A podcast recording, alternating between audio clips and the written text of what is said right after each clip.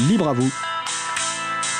L'émission pour comprendre et agir avec l'April, l'association de promotion et de défense du logiciel libre.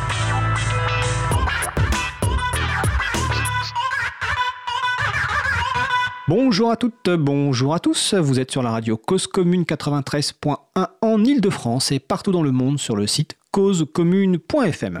Soyez les bienvenus dans Libre à vous, l'émission pour comprendre et agir avec l'April, l'association de promotion et de défense du logiciel libre. Je suis Frédéric Couchet, le délégué général de l'April. Le site web de l'association est april.org, donc A-P-R-I-L.org. Alors cette semaine, pas d'émission inédite en direct, mais une compilation d'émissions déjà diffusées, avec deux chroniques et un sujet principal. Je vous souhaite une belle écoute. Alors tout de suite, nous allons passer au premier sujet, donc avec la seconde édition de la chronique de Jean-Christophe Becquet, président de l'April, chronique qui s'appelle Pépite libre. Donc dans cette chronique, Jean-Christophe nous présente une ressource sous une licence libre, texte, images, vidéo ou base de données, sélectionnée euh, pour son intérêt soit artistique, pédagogique, insolite, utile, et les auteurs de ces pépites ont choisi de mettre l'accent sur les libertés accordées à leur public.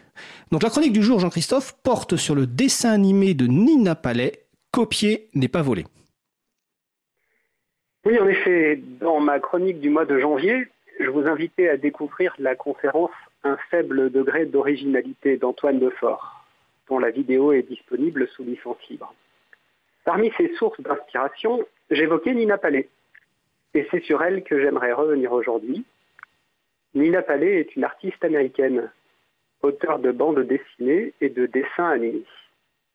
J'ai donc choisi de vous parler d'un dessin animé de Nina Palais, Copier n'est pas volé, ou Copying is not theft en anglais. Il s'agit d'une vidéo très courte, elle dure à peine une minute. De manière ludique et en chanson, Nina Palais dénonce l'amalgame entre le vol et la copie. En effet, le vol concerne des objets matériels, alors que la copie s'applique aux idées et aux œuvres de l'esprit, qui, elles, sont intangibles et immatérielles. Et c'est cette escroquerie intellectuelle que dénoncent les petits personnages de Nina Palais. Dans le Code pénal français, le vol est défini comme la soustraction frauduleuse de la chose d'autrui. C'est l'article 311.1. Donc le vol est une soustraction, c'est-à-dire qu'il prive sa victime de l'objet dérobé. Alors que pour la copie, c'est complètement différent. Copier, c'est multiplier. Je sais que le logiciel libre préserve vos libertés. Et je vous le dis. Alors nous sommes plusieurs à le savoir, sans que je sois privé de ma connaissance initiale. On voit bien qu'il n'y a pas soustraction. Les idées que je partage à travers cette chronique sont multipliées par le nombre d'auditeurs. Et en faisant le choix d'une licence libre pour ces émissions, Cause commune encourage cette multiplication. Les héros du dessin animé de Nina Palais s'amusent à comparer le vol et la copie d'un vélo. En effet, dans leur monde immatériel, il est possible très facilement de faire des copies. Un simple coup de crayon, deux clics de souris et chacun peut en fournir une copie du vélo. Ils échappent à ce qu'on appelle la rivalité des biens matériels. C'est-à-dire le fait que chacun réaliser une copie d'un objet nécessite une quantité importante de ressources et d'énergie. A l'inverse, depuis l'avènement d'Internet, la copie est grandement facilitée et son coût est devenu marginal. C'est un problème pour les défenseurs de l'ancien système, basé sur des rentes indexées sur le nombre de copies. C'est une formidable opportunité pour l'humanité. De plus en plus d'auteurs choisissent de partager leur travail sous licence libre. Alors aujourd'hui, j'ai envie de dire, copions et multiplions toutes ces pépites libres. Alors merci Jean-Christophe. Donc euh, ce dessin animé de Dina Palais dure euh, à peu près une minute. Alors les références sont sur le site de l'April euh, avec la version originale donc qui est en, anglais, une version française. Il y a aussi un lien avec des, des versions modifiées parce que dans la dès le départ, Nina Palais, qui a diffusé euh, ce dessin animé sous licence euh, de mémoire CC by SA, donc Creative Commons partage à l'identique, a encouragé les personnes à faire des, modifications, à mettre ses propres musiques. Donc il y a, un certain nombre de, versions modifiées avec des musiques euh, assez sympas. ces petits personnages rappelleront les cartoons que qu'on connaît, avec notamment les petits personnages qui ont quatre doigts au lieu de, cinq doigts. et Nina Palais, ce dessin animé date de quelle époque? Est-ce que tu te souviens? Alors c'est relativement ancien en fait, hein. ça date de 2010, ça a 10 ans. Et euh, effectivement, comme tu l'as dit, euh, parce que Nina Palais a choisi une licence libre, euh, ce dessin animé a fait l'objet d'un grand nombre de reprises, d'adaptations, de traductions. D'abord, on, le trouve dans un grand nombre de langues. donc, on a mis le lien vers la version française, mais il y a aussi des versions en espagnol, en allemand. Euh, il y a des, adaptations avec euh, d'autres styles de musique. Et euh, on peut aussi télécharger les paroles, la partition. Voilà, donc c'est l'intérêt de, la démarche de Nina Palais, c'est que toutes les briques de sa création sont libres et qu'elle encourage effectivement la, création et la réutilisation. Et du coup, ben, en, dix 10 ans d'ancienneté de cette vidéo, il y en a eu un grand nombre. Et c'est pas la première euh, animation que Nina Palais a, libérée, parce que euh, en 2006 ou, 2008 peut-être, elle avait distribué son dessin animé, donc beaucoup plus long, euh, son animation Sita Sings the Blues sous licence Creative Commons partagée à l'identique. Et en plus, elle avait explicitement interdit la pose de, verrous numériques, hein, les DRM qu'on a déjà évoqués dans, une précédente émission. Donc Nina Palais est quelqu'un, une personne qui vraiment milite depuis, on va dire, 2008-2010, au moins, pour un mouvement de ce qu'on peut appeler la culture libre. Et sur son site, donc ninapalais.com, euh, on peut retrouver euh, ces différentes euh, productions et en plus, effectivement, de, la, de ce dessin animé, donc Copier n'est pas volé, dont tu nous as parlé. Est-ce que tu souhaites ajouter quelque et, et, quel est le lien, en fait, enfin, le lien avec le logiciel libre? Alors en fait, c'est que ces licences libres qui sont aujourd'hui utilisées pour euh, les œuvres de Nina Palais, donc les, œuvres, les licences Creative Commons, sont en fait les héritières des licences du logiciel libre. C'est-à-dire que le libre est né avec le logiciel libre euh, Richard Stallman en 1984. Et en fait, euh, avec le temps, d'autres personnes ont eu envie de libérer d'autres ressources que des logiciels et se sont mis à réfléchir à des licences adaptées à des ressources non logicielles. Euh, donc ça a donné la licence art libre, par exemple, qu'on utilise euh, à l'April, euh, les licences Creative Commons, dont certaines sont considérées comme libres, et d'autres d'autres licences voilà, qui s'inspirent en fait des libertés du logiciel libre, mais pour les transposer à d'autres œuvres comme des textes, des images, des musiques ou des films et dessins animés dans le cas de Nina Palais. Et le principe de non-rivalité que tu as expliqué et qui est explicité dans cette, dans cette vidéo, évidemment, est, valable en fait pour toute œuvre de l'esprit, qui est une ressource en fait non exclusive et, et non rivale, c'est-à-dire que tout le monde a un libre accès à cette ressource non exclusif, et il n'est pas possible d'en exclure quelqu'un de, de l'usage d'une telle ressource sauf évidemment à recourir soit à des euh, principes juridiques, soit à des principes techniques, comme les mesures techniques, qui des fois sont également protégées par des, enfin souvent protégées par des, principes euh, juridiques. Euh, oui, tout à fait. C'est ce que j'ai appelé les, tenants de l'ancien système, en fait, hein, qui, eux, utilisent des verrous juridiques et techniques pour lutter contre cette facilité de copie des ressources qui pose bien des problèmes à leur modèle économique archaïque. Exactement. Et pour finir, euh, je te laisserai la, le, mot de conclusion, ça, explique aussi pourquoi euh, nous refusons le terme de, propriété intellectuelle, pour deux raisons principales. C'est que déjà, le terme propriété intellectuelle laisserait supposer en fait qu'on peut réfléchir aux, œuvres de l'esprit comme on peut réfléchir à des objets matériels, alors que ce n'est pas le cas, ce n'est pas les mêmes propriétés. Euh, notamment ce que tu as expliqué, la non-rivalité. Et deuxième chose, c'est que le terme de propriété intellectuelle dans le droit englobe des domaines très différents qui vont du droit d'auteur au brevet et à, plein d'autres choses qui sont très différents dans leurs principes. Donc c'est pour ça que nous, on préfère parler spécifiquement d'un droit particulier, par exemple le droit d'auteur, et que dans son ensemble, le, terme propriété intellectuelle ne doit pas être euh, utilisé parce qu'il euh, pousse à réfléchir sur les œuvres de l'esprit comme on réfléchirait sur des œuvres matérielles. Est-ce que tu as une phrase de conclusion? Est-ce que tu veux rajouter quelque chose, cher Jean-Christophe? Oui, juste dire que Nina Palais a fait, donc, comme tu l'as dit, d'autres dessins animés. Euh, notamment un autre dessin animé euh, de sensibilisation euh, au libre qui montre à quel point les, toute œuvre créée s'inspire des œuvres existantes. Et donc voilà, je vous invite à, découvrir ça.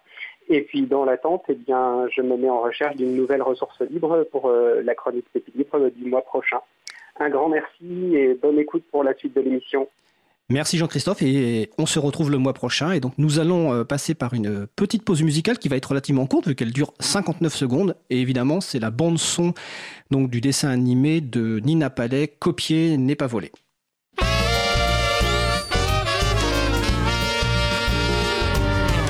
Copying is not theft. Stealing a thing leaves one less left. Copying it makes one thing more. That's what copying's for. Copying is not theft. If I copy yours, you have it too. One for me and one for you. That's what copies can do. If I steal your bicycle, you have to take the bus. But if I just copy it, there's one for each of us. Making more of a thing. That is what we call copying. Sharing ideas with everyone. That's why copying is fun.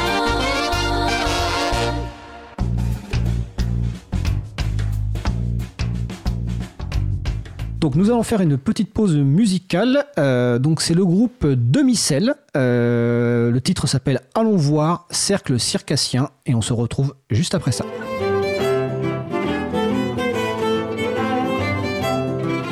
Cause commune, cause-commune.fm this.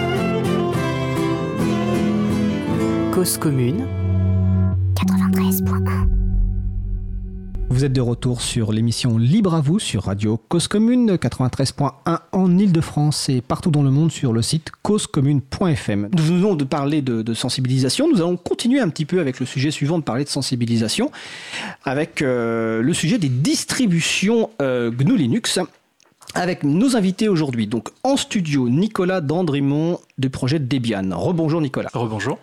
Olivier Fraisse, euh, Ubuntu. Bonjour Olivier. Resalut. Resalut. Euh, Charlotte Boulanger, Ubuntu également. Rebonjour Charlotte. Rebonjour Fred. Et normalement, nous a rejoint au téléphone Jean-Christophe Monard du projet Mageia. Bonjour Jean-Christophe. Euh, bonjour Fred. Super, donc tout le monde est, est présent. Toutes les personnes sont là. Donc nous allons essayer d'expliquer un petit peu ce, que sont ces distributions GNU Linux, euh, comment s'y mettre, comment commencer à utiliser des systèmes libres, comment éventuellement euh, contribuer.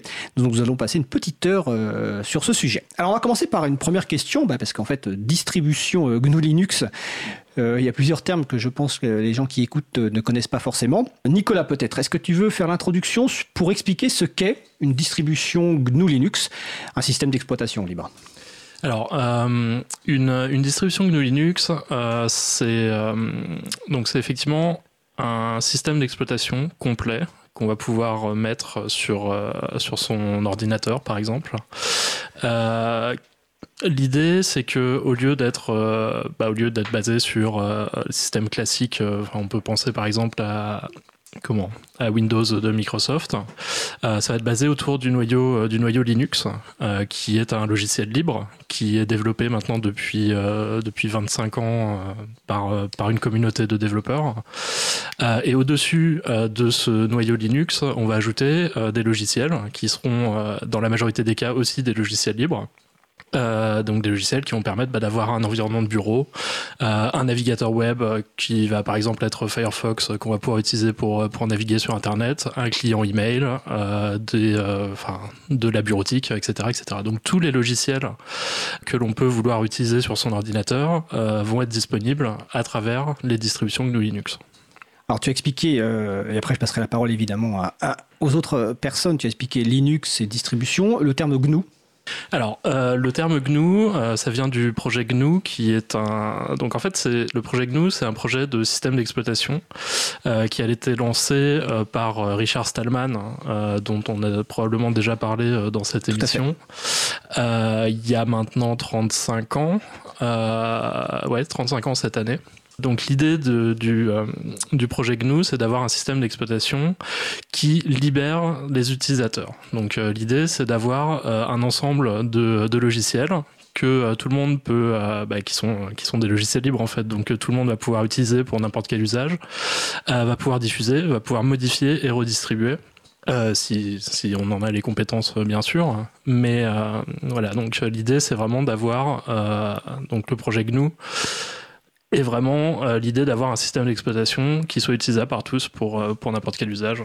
Qui, un système d'exploitation libre, entièrement, enfin, entièrement libre, utilisable par euh, toute personne. Olivier, est-ce que tu veux compléter, compléter sur cette introduction? Bah, Je crois que l'essentiel a été dit. Hein. Alors distribution, c'est peut-être pas forcément très clair euh, pour tout le monde. Euh, c'est pas une, on ne va pas distribuer euh, des GNU en, plastique comme on distribue des flyers. une distribution, c'est un ensemble de logiciels. on peut dire ça comme ça, je pense. C'est une sélection de logiciels libres et avec telle version du noyau, enfin le noyau Linux plus une interface graphique plutôt qu'une autre Enfin, et surtout un système de packaging. Alors, un système de packaging, je ne sais pas si je vais pouvoir l'expliquer euh, facilement. Je ne sais pas si, euh, si Nico est, est inspiré là-dessus. Ou peut-être Jean-Christophe. Est-ce que Jean-Christophe, est-ce que tu veux compléter l'introduction? Et après, peut-être que je pourrais continuer cette discussion. moi, j'ai envie de parler avec un mot français, hein, empaquetage. Donc, emballage, empaquetage, c'est qu'on prépare les, les, morceaux de logiciel. parce que ce qui est important dans le logiciel libre, hein, bah, avec les quatre libertés, c'est d'avoir un code source comment le, logiciel a été écrit par des, êtres humains, ou à peu près, hein, ce qu'on appelle des informaticiens. Donc on fabrique du logiciel libre et on peut lire son code source, tel qu'il a été écrit. Ensuite, euh, si on veut l'utiliser, il faut transformer ce code source dans un langage que les machines peuvent comprendre. Les machines bah, comprennent que le, binaire, le 0 et le 1. Quand on achète un logiciel propriétaire, on n'a jamais que les 0 et les 1, donc on ne sait pas très bien ce qui se passe dedans. Un logiciel libre, il y a quelque part le code source. Et il faut préparer ce code source de manière cohérente. Et là, je crois que pour chaque distribution, le mot cohérence est important. Chaque distribution est un ensemble cohérent de logiciels qui ont été préparés, empaquetés, de manière à être cohérents entre eux pour fabriquer cette architecture qui fonctionne bien, qui est bien huilée d'habitude. Hein, il y a parfois des petits problèmes, mais euh, pas plus qu'ailleurs. Et donc, on a cet ensemble cohérent. Bon, bah, donc Debian, Slackware, Ubuntu, Mageia sont des ensembles cohérents où à partir de ces codes sources qu'utilisent toutes ces distributions, ces codes sources ont reçu un empaquetage, une préparation pour en faire des paquets de 0 et de 1 que l'ordinateur peut utiliser. Parce que ce qu'a écrit l'informaticien, l'ordinateur n'est pas capable de l'utiliser. Il faut lui préparer ça. Est-ce que j'ai pas dit de bêtises? Euh, ça, me paraît très clair. En fait, euh, avant l'existence de ces distributions GNU Linux ou d'autres systèmes libres, finalement, les personnes qui souhaitaient avoir un système libre devaient composer elles-mêmes leur, leur, système en réunissant tous les, éléments nécessaires. Et ce qu'ont apporté les distributions, c'est évidemment une sélection de logiciels libres, mais finalement, on va en reparler tout à l'heure, on retrouve à peu près les mêmes logiciels euh, libres sur l'ensemble des distributions. La grosse différence, ça va être peut-être sur l'environnement de bureau, et on en parlera peut-être tout à l'heure, et peut-être aussi sur la présence de logiciels privateurs en plus. Mais ce qu'apportent les distributions, c'est une méthode d'installation qui varie en fonction des distributions, et une méthode de mise à jour des paquets ensuite pour effectivement soit rajouter des paquets, soit mettre à jour les paquets dans leur cycle de vie, parce que ce sont des logiciels libres qui évoluent, et donc il y a un cycle de vie. Est-ce que ça vous paraît à peu près euh, clair comme euh, résumé? Oui, ouais, c'est ça. D'accord. Alors, on va passer donc à la deuxième question. Euh, on pourrait se dire, tout à l'heure, c'était Nicolas Dandrimont donc de Debian qui disait, qui parlait de Microsoft Windows. On pourrait aussi citer macOS d'Apple. Les gens qui ont l'habitude de ces systèmes se disent, enfin, ont la compréhension que finalement, l'ensemble des logiciels viennent euh, d'une seule euh, structure, que ce soit Microsoft ou, euh, ou, ou, Apple. Et là, aujourd'hui, alors, il y a une ambiance un peu particulière au studio, je préviens si vous entendez des rires. ouais, c'est ma faute. C'est une ambiance très détendue. Et là, tout d'un coup, on va parler de distribution GNU Linux au pluriel. Donc, nous avons quelqu'un de Debian, une personne, deux mêmes personnes d'Ubuntu, quelqu'un de Mageia. Alors, j'ai une question assez basique, entre guillemets. pourquoi il y a plusieurs distributions euh, GNU Linux. Et qu'est-ce qui les différencie? Pour l'instant, on va rester à un niveau un, peu supérieur, sans forcément rentrer dans le détail. Mais pourquoi il y a plusieurs distributions GNU Linux? Qui veut euh, intervenir sur cette question? Alors, Nicolas Dandrémont, Debian. Euh, on pourrait se poser la même question pourquoi il y a plusieurs marques de chaussures? Bah Parce qu'il y a plusieurs formes de pieds. et parce qu'il il y a plusieurs. Il y a plusieurs. Il y a des, des pieds plus poilus que d'autres? Non, mais enfin, je, je, veux dire, euh, tu vas pas, euh, tu vas pas être confortable dans toutes les paires de chaussures. Euh, bah, de la même manière, les usages de l'informatique sont très divers, et donc les gens vont vouloir assembler leur univers informatique de la manière qui les intéresse. et donc, c'est pour ça que on a une, une, diversité assez large dans les distributions GNU Linux. La possibilité qui est ouverte par euh, la publication du code source et la disponibilité des logiciels et la possibilité aussi de les modifier euh, permet à chacun de euh, trouver chaussure à son pied et de faire chaussure à son pied. Et donc c'est comme ça que, enfin, on se retrouve avec des centaines voire des milliers de distributions Linux qui sont différentes qui vont toutes partir de, euh, de la même base, de plus ou moins les mêmes logiciels, mais qui vont être intégrés de manière subtilement différente pour, euh, bah, pour euh, convenir à, leur, à leurs utilisateurs. Quoi. Donc Debian, ce serait comme une grosse botte où il faut lasser pendant très longtemps, et Ubuntu, ce serait la chaussure à scratch, c'est ça? On peut le voir comme ça.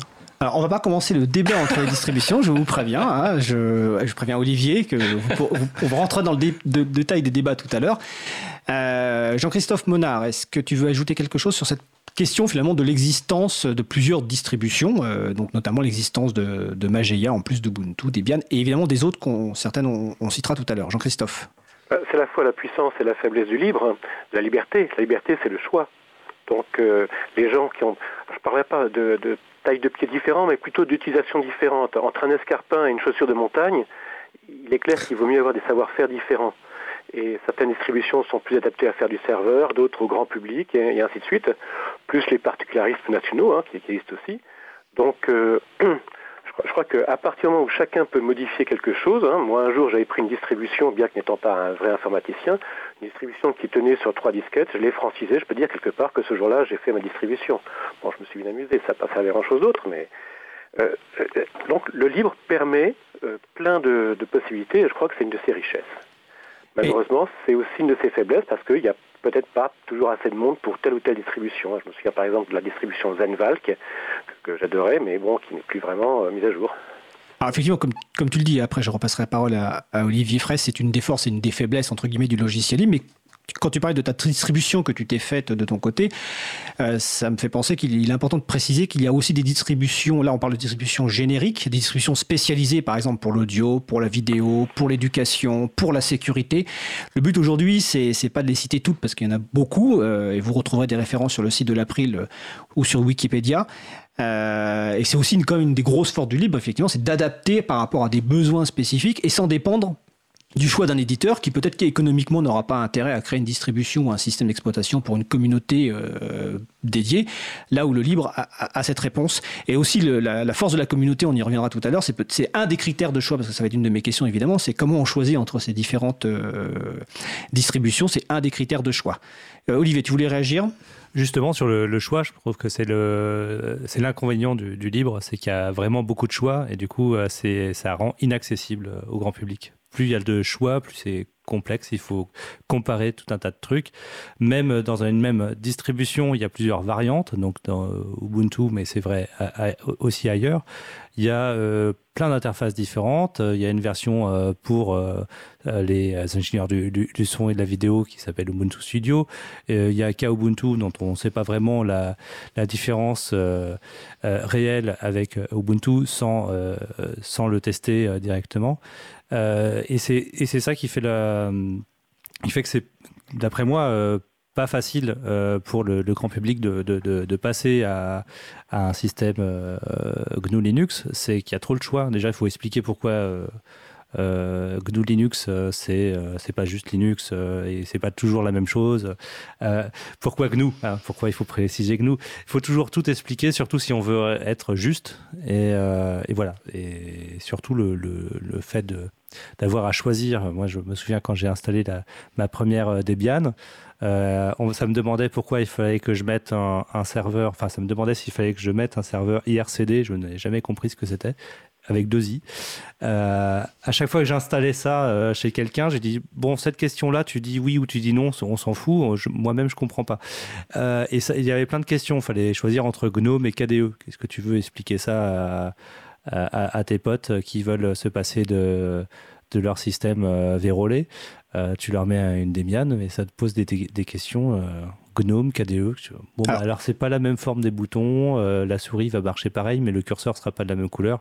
Enfin, voilà. On va revenir sur ces questions-là parce que là, je crois que sinon on va perdre les gens déjà. Euh, GNOME, KDE. Alors sur la précision que j'ai demandé au départ sur distribution GNU Linux, comme c'est le terme titre du sujet, il était important de le préciser, mais j'ai parfaitement conscience que dans des événements libris, ces questions-là ne sont pas forcément abordées, et c'est pas forcément un mal au départ. Ça, c'est chacun fait les personnes font ce, qu'elles veulent. Euh, je voudrais avoir un petit peu la réaction aussi de, Charlotte, qui a la délicate tâche aujourd'hui d'être aussi en régie. Je la remercie sur cette euh, multiplicité de distribution et aussi avoir un petit peu son son parcours parce que euh, comment elle est venue bah, finalement aux distributions libres et sa rencontre avec Ubuntu. Est-ce que tu peux nous faire un petit point là-dessus. Alors euh, effectivement, mon parcours n'est pas celui d'une informaticienne parce que j'ai découvert Ubuntu par le web design de façon un peu détournée, mais euh, j'avais euh, en m'intéressant au web design, je me suis intéressée au développement, m'intéressant au développement, je me suis intéressée à l'informatique. Et c'était pas lié à mon métier, mais sur mais en fait Linux quand on quand tu connais pas même si tu tu connais pas ça a une espèce d'aura de personne qui fait de l'informatique pour de vrai et euh, en m'intéressant à ça, et je me suis, euh, je me suis, je suis partie vers Ubuntu parce que c'est euh, pour les débutants celle qui est conseillée par beaucoup de sites grand public. Moi, par exemple, j'ai découvert avec le site Open Classroom, anciennement site du zéro. et ça, c'est le, eux, leur but du jeu, c'est d'être le plus grand public possible. Donc, moi, j'ai commencé avec Ubuntu, par exemple. J'ai essayé Debian il n'y a pas longtemps et Effectivement, ça pose beaucoup de questions au début, mais après, c'était plutôt cool. C'était plutôt une bonne surprise parce que hum, on a l'impression qu'il y a un gouffre des fois entre Debian et Ubuntu, alors que pas du tout. Alors merci Charlotte, on aura l'occasion de, passer tout à l'heure sur la deuxième partie, la partie contribution, parce que ta, participation en tant que contributrice est également intéressant. Je vais continuer sur les questions justement. Euh, alors là, je vais vous demander, si possible, d'être relativement bref, ou en tout cas d'être relativement clair. Euh, et je vais commencer par Jean-Christophe Monard, euh, d'expliquer bah, finalement en quelques mots votre distribution. Euh, pourquoi elle existe, d'où elle vient, comment elle fonctionne. En tout cas, essayer, entre guillemets, essayer de la, de la vendre aux personnes qui, qui écoutent et pour qu'on comprenne mieux un petit peu quel est le positionnement de chaque distribution et, éventuellement les, les, différences entre elles. Donc, euh, Jean-Christophe, sur, euh, sur Mageia. Bien, Mageia, ce qui caractérise Mageia aussi bien que ses ancêtres, c'est la facilité, la facilité d'installation, la facilité d'utilisation, de, mise à jour. Il y a toute une interface graphique, hein, qui est tout un système graphique qui permet donc de gérer cette euh, distribution euh, sans faire de ligne de commande. je me souviens une fois aux rencontres mondiales du logiciel libre, il y avait un, Debianeux qui, pour se moquer d'un ancêtre de Mageia, disait bon ça c'est une distribution pour les secrétaires, c'est pas une distribution pour les hommes, les vrais. je lui ai répondu oui parce qu'avec ça une secrétaire euh, installe facilement un serveur ou un, poste client sans avoir besoin d'un informaticien. Donc Mageia, puis aussi parce que j'ai rencontré c'est une communauté qui est en grande partie francophone, hein, donc ça c'est intéressant. Donc euh, c'est pour ça que je l'utilise, euh, entre autres. Et euh, voilà, c'est quand je, vais chez les gens pour installer Linux ou au cours des install parties, c'est effectivement la, distribution que je préconise pour les débutants bah, à cause de sa grande facilité et, sa variété d'interfaces graphiques. On peut choisir en fonction des personnes et puis d'une équipe qui est assez réactive. Magia, c'est une distribution qui existe, et, euh, je ne sais plus depuis combien de temps. Euh, tu parlais des ancêtres, c'est une dérivée d'autres distributions qui existent depuis une vingtaine d'années. Ça me fait penser que d'ailleurs, euh, je crois que les premières distributions GNU Linux doivent dater de 1992, euh, avec vraiment les premières, à l'époque des noyaux Linux 0.90 quelque chose. Alors, Nicolas me fait un petit signe en doutant, mais, étant plus vieux que Nicolas, j'ai à peu près confiance sur le fait que la première fois que j'en ai utilisé une, c'était à cette époque-là. Et je crois que d'ailleurs celle-là existe toujours, c'était Slackware, c'était à l'époque sur des, disquettes, il devait y avoir 50 ou 70 disquettes. En tout cas, voilà, Mageia a une longue historique de mise à jour, c'est une distribution, il faut le rappeler que l'association qui porte Mageia est une association dont le siège social est, à Paris. Il y a un, forum qui a l'air euh, très actif euh, en français, comme les forums d'Ubuntu. D'ailleurs, c'est là que j'ai sollicité avoir quelqu'un de Mageia euh, suite au fait que au changement de date, la personne qui devait parler de Mageia, Anne-Nicolas, ne pouvait plus être disponible. Donc voilà, ça c'est Mageia. On va passer maintenant la parole donc à Nicolas Dandrémont pour Debian. Euh, bah, du coup, la distribution Debian, euh, notre, euh, notre slogan, c'est d'être le système d'exploitation universel. la distribution, elle a été créée en août 1993, donc elle fait partie des toutes premières distributions Linux qui, qui, ont, qui, ont été, qui ont été créées. Et donc notre, notre vision, c'est d'avoir quelque, une distribution qui soit le plus proche possible de ce que vont fournir les projets amont, donc euh, les logiciels que l'on va impacter dans notre distribution vont être le moins modifiés possible par rapport à ce qui est publié euh, euh, par les auteurs originaux. Euh, notre autre force, c'est la diversité des, des architectures sur lesquelles on fonctionne, c'est-à-dire que Debian va pouvoir fonctionner du téléphone au supercalculateur en passant bien sûr par l'ordinateur classique de bureau ou ordinateur portable. Voilà, on va pouvoir faire tourner les mêmes logiciels hein, sur toute cette diversité euh, de, euh, dispositifs, d'ordinateurs. Euh, je voudrais intervenir sur Debian pour en dire du bien. Un jour, un expert en sécurité m'a dit à propos de Debian que ce sont les gardiens du temple, parce que non seulement la distribution utilise des logiciels libres, mais le fonctionnement associatif au niveau mondial de, de Debian cherche à appliquer les valeurs du libre maintenant aussi chez Mageia, puisque nous ne sommes plus euh, dirigés par une entreprise, hein, mais par une association. Mais je pense que c'est ça, les gardiens du temple, ça correspond très très bien à Debian. Eh ben, merci. Oui, effectivement, ça fait partie, euh, ça fait partie des choses qui sont très, euh, enfin, qui sont vraiment au cœur de Debian. C'est, euh, enfin, la, philosophie du projet est très proche de la philosophie qui est à la base du logiciel libre. Je ne sais pas si tu as prévu d'en reparler après, Fred. Alors, ça, dépendra évidemment du, temps disponible. Et Debian est souvent la mère d'autres distributions plus spécialisées. Oui, aussi. Voilà, comme c'est une distribution un petit peu effectivement à part. Olivier et Charlotte sur Ubuntu FR, qui en premier? Sur Ubuntu FR Pas sur Ubuntu, sur Ubuntu, sur Ubuntu. Parce qu'on avait une version francophone d'Ubuntu, mais on a arrêté de, de la faire. Elle avait de, de différent que euh, la, le fait que la, le français était la langue euh, par défaut et, euh, et, très momentanément, on a désactivé des, des, fonctionnalités très contestées dans la communauté qui était le, la recherche euh, dans Amazon. Euh, mais... Je n'avais pas prévu d'en parler, mais bon, c'est bien. Ah non, mais il n'y a, pas de problème. Alors Ubuntu. Il y, y, a eu des. des... C'est ça qui est aussi la différence avec, avec Debian, c'est que Ubuntu est relativement impur. Euh, mais euh, euh, Debian est la, aussi la, la mère de, de, de, Ubuntu. Pas la merde, hein. là j'ai dit la merde. excusez-moi, pardon, on est à la radio.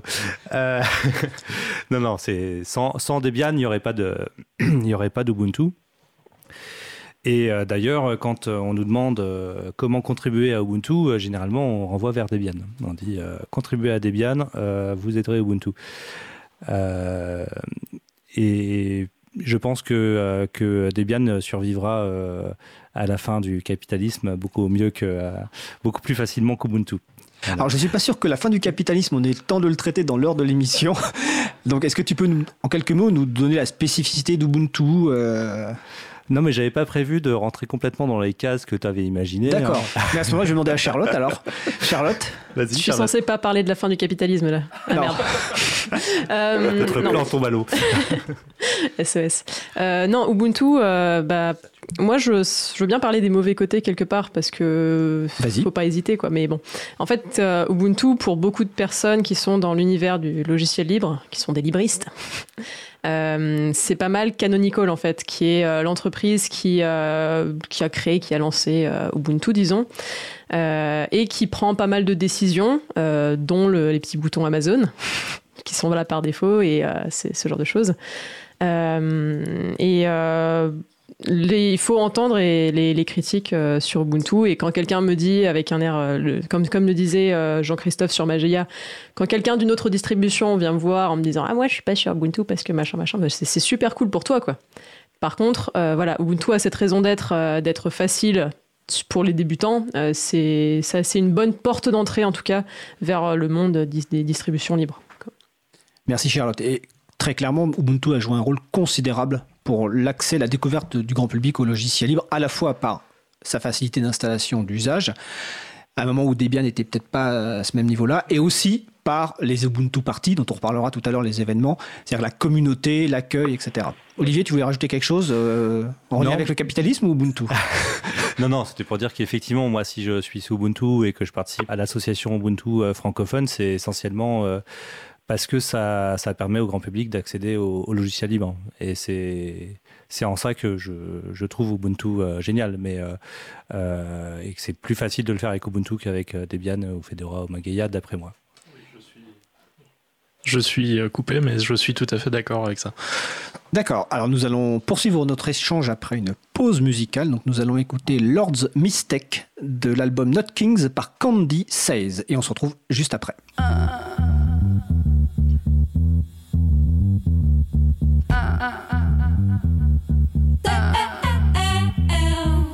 Cause commune, cause-commune.fm 93.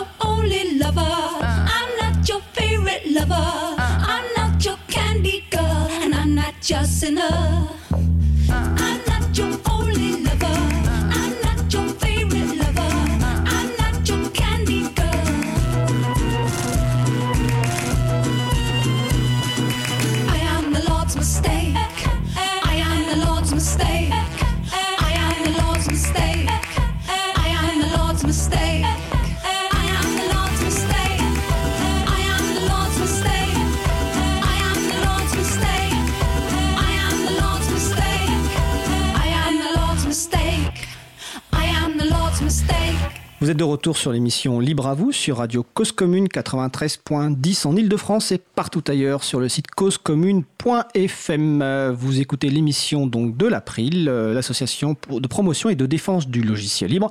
Nous parlons actuellement des systèmes d'exploitation libre, donc avec euh, mes invités Nicolas Drandrimont pour le projet Debian, Olivier Fraisse pour le projet Ubuntu, Charlotte Boulanger aussi pour Ubuntu et Jean-Christophe Monard avec nous au téléphone pour Mageia. Donc juste avant la pause musicale, ah oui, la pause musicale c'est Lord's Mistakes de Candy 16, c'est en licence libre euh, CC by SA, donc partage dans les conditions à l'identique et vous retrouvez la référence sur le site de l'April. Donc juste avant la pause, nous parlions un petit peu des différences entre les distributions Mageia, Ubuntu et Debian. Nous allons maintenant aborder le sujet, parce qu'évidemment, on a parlé des distributions, mais comment s'y mettre euh, Parce que l'une des difficultés aujourd'hui euh, du monde du logiciel libre, enfin pas aujourd'hui d'ailleurs, depuis très longtemps, c'est que le fait quand on achète un ordinateur dans le commerce, il est très souvent préinstallé avec un système d'exploitation privateur, donc que ce soit Microsoft Windows ou macOS euh, d'Apple, et donc assez souvent on doit installer une distribution GNU Linux si on veut commencer à utiliser un environnement entièrement libre. Alors, de ce point de vue-là, est-ce qu'aujourd'hui, il est possible d'installer des distributions GNU Linux euh, par n'importe quelle personne? Qui veut commencer? Moi, je veux bien parler. Ah, Jean-Christophe, vas-y. Oui, parce que j'ai donc participé à beaucoup d'installations dans les install parties ou chez les particuliers. Euh, la plupart des gens n'installent pas Windows, donc effectivement, ils ne savent pas très bien installer un système d'exploitation. Euh, donc il vaut mieux quand même avoir quelqu'un avec soi, ne fût-ce que pour être rassuré euh, psychologiquement. Bon, quelques personnes douées peuvent le faire uniquement en lisant des, des, conseils sur euh, le web ou dans des livres, des revues, qui sont très bonnes, mais en général, il vaut mieux quand même être accompagné parce qu'il y a des, questions de vocabulaire qu'on ne s'est jamais posées, et là on gagne quand même beaucoup de temps. Enfin, c'est le conseil que je donnerais et, naturellement essayer de contacter euh, une association d'utilisateurs de logiciels libres. Euh, il y en a à peu près partout en France maintenant. Nicolas Dandrimont. Oui, je suis, euh, je suis tout à fait d'accord avec ça. il y a. En fait, je, pense qu'aujourd'hui, c'est effectivement à la portée de, je pense à la portée de tout un chacun de pouvoir installer une distribution avec une distribution GNU Linux. Par contre, l'aspect communautaire est super important et euh, la vie de la communauté et faire en sorte que les gens euh, comprennent que euh, dans euh, le logiciel libre, il n'y a pas que euh, un outil technique qui est super utile, qui est un système d'exploitation, mais qu'il y a aussi une philosophie, des valeurs et puis des gens qui sont derrière, derrière ces projets. c'est super important. Et du coup, les initiatives comme les premiers samedis du libre de Paris Nux, qui sont des, install parties en fait. Alors les premiers, premiers samedis donc, de Paris Nux, Paris Nux qui est le groupe d'utilisateurs et d'utilisatrices de logiciel libre de la région parisienne, donc ça se passe à la Villette chaque premier samedi du mois. Et une install party, c'est une fête d'installation, ou en tout cas un événement dans lequel il y a des personnes qui ont certaines compétences un peu avancées sur l'installation de logiciels libres et de distribution libre, qui aident d'autres personnes à se faire installer, donc accompagnent des personnes débutantes à l'installation de, distribution libre. À la Cité des Sciences, je précise. Tu as dit, dit, à la Villette Ah, à la Villette, donc à la Cité des Sciences et de l'Industrie de la Villette à Paris. Carrefour numérique. Et ce genre d'événements existe euh, dans d'autres évidemment régions et on les retrouve sur le site de l'agenda libre. Oui, bien, bien sûr. Et puis ces, euh, ces événements-là, ça fait aussi un point euh, un peu, un peu fixe, un point focal où bah, les gens qui ont, qui ont un système libre sur leur, sur leur machine peuvent venir poser leurs questions. ça, ça fédère vraiment les, les, communautés. je sais que par exemple, bah, je, je, reprends l'exemple de la Villette, il y a des gens qui installent des Ubuntu, des Mageia, des Fedora. Euh, et euh, d'autres d'autres distributions diverses et variées quoi. Euh, et enfin on est on est vraiment tous contents de, de, s'entraider en fait et puis d'aider d'aider les gens à se libérer. Charlotte, toi qui, qui participe, alors je laisse le temps d'allumer son micro, toi qui participes aux, Ubuntu Party, est-ce qu'aujourd'hui, bah, est-ce que c'est obligatoire de devenir une Ubuntu party pour se faire installer Ubuntu? C'est sans doute un, bon conseil. Voilà, oui. Elle organise. Elle organise. Elle organise, c'est vrai. Mais... C'est l'expression prêchée pour sa paroisse, un truc comme ça. Est-ce que tu peux nous expliquer euh, comment fonctionne une Ubuntu party? Alors, une Ubuntu party, euh, il y a une install party et il faut avouer que c'est l'événement, euh, c'est l'événement central. Une install party, donc vous l'avez compris, on installe, on aide les gens à installer un système d'exploitation libre sur sur leur machine. C'est ce dont parlait Nicolas. Euh, je crois, ou Jean-Christophe, je ne sais plus. Les deux. Les deux, c'est magnifique. Euh, mais oui, c'était Jean-Christophe euh, parler qu'on peut avoir besoin d'aide pour, pour se rassurer, et c'est exactement ça. après, une Ubuntu Party, c'est un peu particulier par rapport au premier samedi du livre, parce qu'il y a aussi des conférences à côté qui sont filmées. des ateliers aussi où on met des gens devant un ordinateur et puis on va dire bon ben là on va apprendre comment comment prendre en main son, son environnement Ubuntu par exemple et plein d'autres sujets. Euh, et, ça dure deux euh, jours. Hein. Ça dure deux jours. Complet. Sauf s'il y a des manifestations, ça dure un seul jour dans ces cas-là. Par rapport à la dernière Ubuntu Party. Charlotte fait référence à l'annulation de la dernière Ubuntu, enfin du samedi de l'Ubuntu Party suite à la fermeture des lieux culturels à Paris pour les manifestations Gilets jaunes. C'est ça. Et pour clarifier, euh, avec Olive, on fait partie de Ubuntu FR. c'est pas. Alors explique-nous ce qu'est Ubuntu FR. Oui, ça peut être bien. c'est l'association francophone des utilisateurs d'Ubuntu. Euh, et euh, euh, c'est des utilisateurs quoi. Alors il y en a qui contribuent, pas tous. Moi j'ai jamais contribué à, la distribution Ubuntu. J'ai uniquement contribué à l'association Ubuntu FR en faisant notamment des designs, des t-shirts, des sites internet de temps en temps. Euh, mais la communauté, euh, et il faut distinguer la communauté euh, Ubuntu FR de, ceux qui font la distribution. Est-ce que Olive, tu es d'accord avec moi? Oui, c'est ça. Dans, dans, Ubuntu FR, donc Ubuntu francophone, il y a très peu de contributeurs au code de, Ubuntu et des logiciels qui, qui, composent Ubuntu. C'est essentiellement les 200 000 inscrits du forum Ubuntu FR et les organisateurs et les bénévoles des Ubuntu Party. Alors, avant de passer la parole à, Jean-Christophe et, Nicolas sur la partie justement forum, communauté, euh, c'est important ce point que tu évoques, Charlotte, c'est qu'on pense que contribuer au logiciel libre, ça passe que par la contribution au code. Euh, c'est une des contributions évidemment essentielles parce que sans logiciel libre, bah, sans contribution au code, il n'y aurait pas forcément de logiciel libre. Mais on peut contribuer, comme tu, le fais, Charlotte, toi, par du design, parce que toi, à titre professionnel, tu, es, fais du design. D'ailleurs, je, précise, parce que je ne l'ai peut-être pas dit au début, en fait, que toutes les personnes qui sont invitées aujourd'hui sont des bénévoles dans chacun des projets. Euh, donc euh, Charlotte euh, contribue par du design, tu l'as fait pour les t-shirts et puis pour les, pour les plaquettes. On peut contribuer en écrivant des, de la documentation dont faisait référence tout à l'heure Jean-Christophe Monard de Mageia pour expliquer aux personnes débutantes comment installer du logiciel libre ou comment utiliser tel logiciel. On peut faire de la traduction, etc. Je crois que Nicolas, c'est là-dessus que tu voulais réagir Oui, bah, je, je, je, suis, je suis pas, je suis pas du tout d'accord avec Charlotte qui dit ah bah non, je contribue pas à Ubuntu, je fais que du design pour Ubuntu FR. Ça, ça a aucun sens quoi. C'est enfin les, contributions euh, comme ça de euh, qui, permettent de euh, d'animer et de, faire grandir la communauté, elles sont critiques à la vie de nos projets quoi. en plus, c'est le seul avantage de Ubuntu, c'est son design. Donc, Pourtant, j'ai essayé de bien préciser la distribution, mais c'est vrai qu'indirectement, du coup, les gens dans la communauté, etc. Bon. Euh, Jean-Christophe, justement, la, communauté Mageia, je, crois qu'il y, a des forums Mageia en ligne, il y a des listes de discussion. Est-ce que tu peux nous en parler un petit peu, s'il te plaît? Oh bah, Je crois que comme, comme la plupart des projets libres, et on parle de distribution, je voudrais placer un petit mot en plus. Euh, parfois, il arrive aussi, il nous arrive tous d'installer des logiciels libres sous Windows, qui est une première étape avant de passer aux distributions. Tout à fait. Et pour rebondir ce qui a été dit, je pense qu'effectivement, bon, j'ai vu un chiffre une fois, je, précisément je ne sais pas, mais que la moitié du travail d'une distribution, ce sont des non-informaticiens. C'est effectivement la traduction, la documentation, c'est faire connaître, et, euh, parce que cette distribution, elle n'est pas autiste, elle ne va pas se limiter à être utilisée par ceux qui la font, enfin la plupart du temps. En tout cas pour Ubuntu, pour Mageia et, pour d'autres. Alors, euh, pour Mageia, effectivement, nous avons des listes à peu près dans toutes les langues, euh, des, enfin toutes les langues d'utilisateurs, hein, ça en fait beaucoup.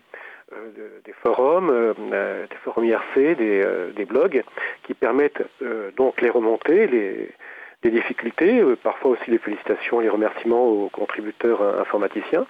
Et donc, effectivement, toute cette communauté internationale, en grande partie française, mais pas exclusivement, pas du tout. Donc, il y a aussi pas mal de Brésiliens, d'Allemands, et ainsi de suite. Donc, toute cette communauté amène ses contributions, donc qui sont pas du code pur. chacun à son tour, à un moment de sa vie, peut contribuer et profiter. Donc c'est vraiment, euh, je me souviens un jour Michel Rocard avait dit que un grand avantage du logiciel libre, c'est qu'on a intérêt à ce que l'autre réussisse. Et je pense que, bon, enfin, en tout cas pour moi, philosophiquement, c'est une chose importante dans le libre. Ça, permet donc plus de partage, de solidarité, on va dire même d'amour chrétien entre les êtres humains. Hein. On a intérêt à ce que l'autre réussisse, et c'est pas de la jalousie, c'est l'autre euh, fait quelque chose, fait un joli dessin, euh, couverture de CD ou, un, peu de documentation, tout le monde va en profiter, même au-delà de, la distribution. Il y a des contributions à telle ou telle distribution qui vont profiter aux autres. Hein. Oui, tout à fait. Il y a, des, contributions effectivement croisées. Euh, donc merci Jean-Christophe. Ça me fait penser, enfin ça me fait penser. Euh, je voudrais juste aborder deux, petits points où parler pas. Je ne sais pas qui voudra en parler parce que dans dans l'arrivée vers les distributions de logiciels libres, il y a deux points qui me paraissent intéressants. C'est la notion de double amorçage c'est-à-dire euh, qui existe encore aujourd'hui par quelqu'un qui veut garder par exemple son Microsoft Windows.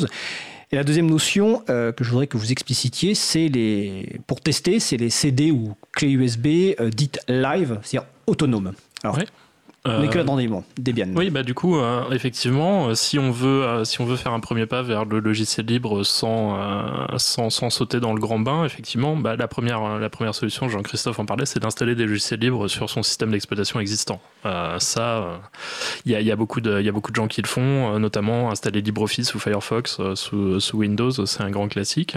Après, si on veut tester les systèmes d'exploitation GNU Linux, le plus simple, effectivement, c'est de prendre un, une, une clé USB euh, qui euh, va avoir le système d'exploitation dessus. On va pouvoir la démarrer euh, et euh, la tester sans, sans, rien modifier sur, euh, sur son ordinateur. Donc ça, ça permet effectivement de tester l'environnement de bureau, de voir si on est confortable ou pas avec, avec le système. Et après, une fois qu'on est prêt à sauter le pas et avoir une installation fixe sur son ordinateur, on peut effectivement faire de la place à côté de son système d'exploitation existant. Donc on garde son système d'exploitation existant et on ajoute en double amorçage la distribution Linux qui, qui, qui, nous a fait plaisir. La distribution GNU Linux? Oui, euh, Linux, GNU Linux. Euh, GNU. Euh, et donc il faut préciser qu'au démarrage de la machine, ensuite il y aura un menu qui permettra de choisir le système d'exploitation qui démarrera. Effectivement, voilà, on va, on va avoir quelques secondes au démarrage de la machine pour choisir sous, quel, sous quel système on veut démarrer. Jean-Christophe, est-ce que tu veux rajouter quelque chose sur ce point ou, ou Olivier? Oh, bah, oui, bon, la plupart des distributions de République maintenant ont des CD-ROM, enfin plutôt des DVD maintenant autonomes, mais je voudrais souligner donc euh, un apport de Debian qui est euh, fait par donc un, professeur allemand, le Herr Dr. Knopper, qui nous fait la fabuleuse Knopix, que j'ai utilisé très souvent pour des démonstrations ou pour tester du matériel. On va, si je veux acheter un, ordinateur ou quand je le récupère à la déchetterie, ce qui coûte beaucoup moins cher, euh, je le teste d'abord avec une Knopix ou un, un CD-ROM live. Et ah, au passage, une chose pour euh, parler du logiciel libre, toutes nos distributions, euh, certains systèmes d'exploitation propriétaires passent beaucoup de temps à observer ce que nous faisons et à chercher à savoir s'ils nous en donnent la permission. Et donc ça veut dire beaucoup de puissance de calcul.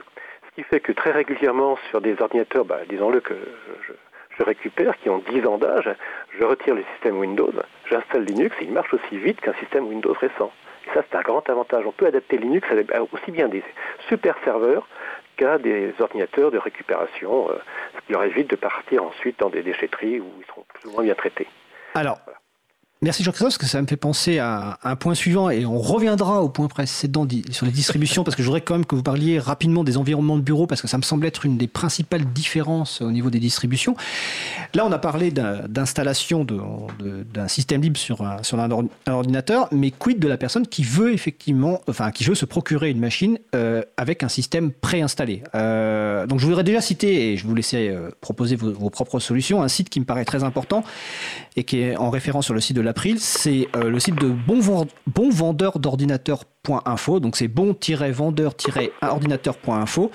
Euh, c'est un site qui existe depuis très longtemps, euh, sur lequel vous retrouvez en fait euh, des vendeurs qui vendent, alors ça peut être des boutiques en ligne, des boutiques sur, sur rue, hein, qui vendent des ordinateurs, alors soit nu, c'est-à-dire sans système d'exploitation, et donc vous ne payez pas la licence Microsoft, soit euh, des, des, systèmes préinstallés avec euh, des, des, versions libres des distributions GNU Linux, donc ça peut être Ubuntu, Debian. Euh, tout à l'heure, Jean-Christophe, enfin à l'instant, Jean-Christophe parlait des, vieux ordinateurs. Moi, à titre personnel, je pense qu'on est plusieurs dans ce cas-là. À la maison, j'ai des, ordinateurs, des laptops, euh, donc des ordinateurs portables qui datent de 2010 pour mes enfants, que j'ai acheté donc chez un de ces revendeurs qui est cité, qui est en l'occurrence Ecoder, donc qui est une structure qui fait le recyclage d'ordinateurs, qui fait travailler des personnes en situation de handicap et en reprise d'emploi, il y a des versions avec Microsoft Windows, mais aussi des versions avec Ubuntu. Donc, j'en ai acheté. Je suis désolé. Ensuite, ce que j'ai fait, la première chose que j'ai fait, c'est que j'ai installé Debian à, à, la place. Et ces machines fonctionnent très bien. Euh, mes enfants les utilisent au quotidien. Euh, un autre de mes serveurs est sur une autre distribution. Alors, libre dont on parlera peut-être tout à l'heure qui est Triskel. Mais en tout cas, voilà, ce, site est important, euh, donc qui permet d'avoir l'ordinateur soit préinstallé avec un système libre, soit éventuellement nu. Est-ce que vous avez d'autres pistes de, de réponse là-dessus? Moi, absolument pas. Non. Euh, euh, alors Jean-Christophe Modard, et après juste un, petit conseil. Euh, j'ai toujours été beaucoup plus satisfait d'aller chez des assembleurs ou des, petits revendeurs, des, artisans qu'on trouve dans les villages, dans les petites villes, qui vous donnent, qui vous fabriquent votre ordinateur ou qui, enfin, ils ne le fabriquent pas, mais ils assemblent ce qu'il faut, plutôt que dans les grandes surfaces là, de toute façon, en plus, on aura beaucoup de mal à, se faire rembourser Windows. Parfois, ça coûtera plus cher de se le faire rembourser si on veut le retirer. Et euh, on est souvent avec des machines qui sont euh, très captives, très propriétaires. Et donc, sur le site bonvendeur-d'ordinateur.info, vous trouvez des références de vendeurs en ligne et de vendeurs dans les différentes euh, régions. Je citais Ecoder parce qu'ils sont en région parisienne, mais ils livrent. Et il y en a, il y a des revendeurs, effectivement, sans doute dans la plupart des régions françaises qui, permettent de, récupérer des machines recyclées, voire des ordinateurs nus.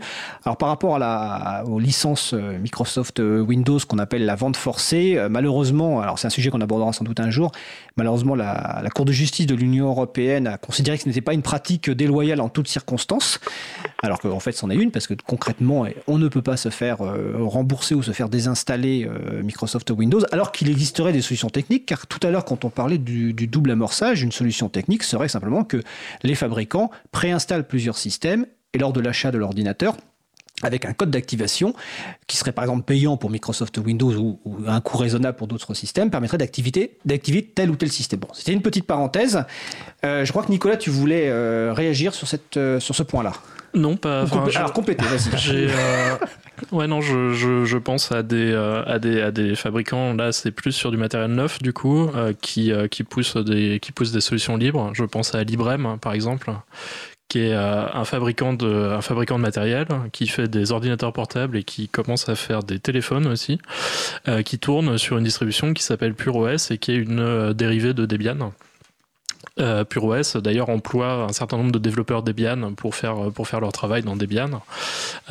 et donc ça, en plus d'avoir du logiciel libre, on a du matériel qui est enfin, un peu meilleur au niveau du respect de la vie privée euh, de, euh, de ses utilisateurs. ils, font, ils font ce qu'ils peuvent pour, mm. euh, pour essayer d'avancer sur, sur ces questions. C'est peut-être un peu plus cher comme matériel, je crois. Alors oui, ça, ça, a un coût que... La liberté a un coût.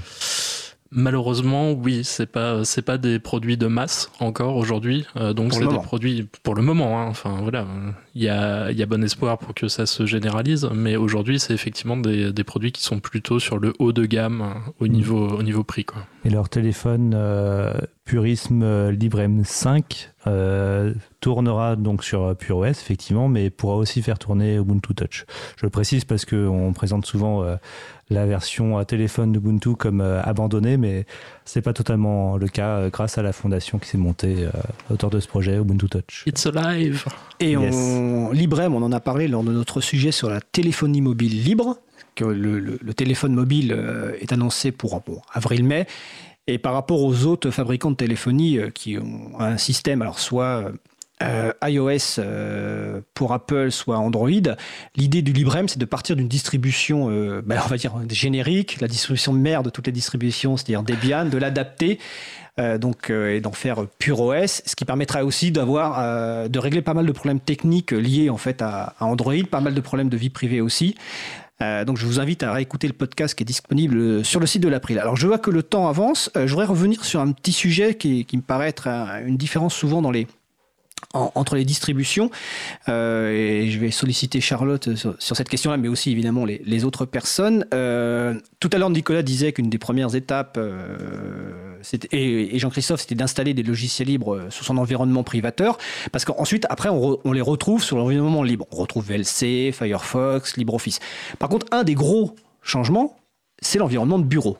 C'est-à-dire que là, l'environnement de bureau, tout à l'heure, euh, c'était euh, Olivier Fraisse qui parlait de KDE, qui est un environnement de bureau, GNOME, qui est un autre environnement de bureau, moi, j'ai un autre environnement de bureau. Ça me paraît être un, changement vraiment important euh, pour les personnes qui débarquent d'un environnement différent, Windows ou macOS. dans ton expérience, Charlotte, est-ce que c'est un point bloquant? Comment vous expliquez ça? Est-ce que vous orientez les personnes vers tel ou tel bureau alors c'est vrai que souvent quand on, quand on dit aux gens, alors euh, on vous a installé Ubuntu et là on vous fait un atelier Gnome, Gnome qui est l'environnement de bureau, euh, il y a un peu une incompréhension de temps en temps sur euh, attendez c'est quoi GNOME c'est quoi c'est quoi Ubuntu tout ça. Et là on doit expliquer que le ce que Ubuntu ça vous pouvez l'avoir avec des, un environnement de bureau. Donc là les touches elles sont comme ça et tout. Et puis là c'est en bas à gauche pour aller pour ouvrir tel menu alors que l'autre c'est en haut à droite etc enfin c'est des petits changements pour c'est des petits changements pour un libriste quelqu'un qui quelqu'un qui qui, va voir euh, plutôt euh, les, grosses différences entre les distributions. Mais pour quelqu'un, par exemple, je sais pas, une personne âgée euh, qui a déjà du, du, mal à, je sais pas, changer son, son, fond d'écran, je dis ça parce que j'en connais, c'est assez important. moi, de mon expérience, quand quelqu'un veut installer Ubuntu et c'est sa première utilisation, je lui conseille d'utiliser ce qui est par défaut dans, la, dans la dernière version. En ce moment, c'est GNOME, par exemple. Euh, pourquoi? Parce que tout simplement, euh, à la moindre difficulté, les tutoriels les plus récents que, la personne va voir seront souvent avec cet environnement de, bureau-là. Après, voilà, il y en a qui me disent ah mais oui, moi je fais, euh, je fais du, je fais de la, du montage vidéo, je fais du graphisme. Quel, quel environnement me conviendrait le plus? Et là, si la personne est à l'aise, je lui dis, je n'hésite pas à la rediriger vers Kubuntu, Ubuntu Studio, Ubuntu Studio que, que moi j'aime pas personnellement, mais Merci Charlotte. Est-ce que Jean-Christophe, tu vas ajouter quelque chose sur cet aspect bureau, environnement de bureau? Alors, il y a effectivement un phénomène que les moins de 20 ans ne peuvent pas connaître, c'est qu'autrefois, il y avait donc le DOS, et puis on tapait Win, et puis il y avait Windows 3.1 qui apparaissait. Donc pour cette génération-là, parfois, on peut montrer qu'il y a plusieurs gestionnaires de fenêtres, hein, plusieurs Windows pour Linux, tandis que Windows n'en a qu'un seul. Et euh, bon, la, liberté fait parfois un petit peu peur. Alors au début, moi, ça, ça dépend. Moi, beaucoup de la puissance de l'ordinateur. Quand c'est vraiment une, machine ancienne, peu puissante, pour ASWM par exemple, je ne sais pas si je le prononce bien, et qu'il y a des environnements de bureau qui sont très légers, XFCE est quand même aussi assez léger. Euh, sinon, c'est vrai que par défaut, souvent, sous Mageia, nous mettons en place euh, KDE, qui là, là, les gens s'adaptent assez rapidement en général parce que ça ressemble un petit peu à Windows. Il y a un bouton en bas à gauche. Euh, ça marche assez bien. Euh, mais euh, effectivement, bon, c'est une question parfois pour les gens. Au bout d'un certain temps, ensuite, ils vont en essayer plusieurs environnements de bureau. Ils, vont, ils verront que certains sont plus pour les, les, artistes de l'informatique ou plus faciles à utiliser. Euh, il me semblait à propos de Ubuntu, la, la version pour le, la vidéo, la différence était surtout le, le noyau qui permettait du traitement en temps réel plus que l'interface graphique. Oui, c'est en effet, mais il y, a aussi un changement d'interface graphique de ce, de, je me, ce dont je me souviens de, Ubuntu Studio, mais euh, j'avoue que je ne l'ai pas testé récemment.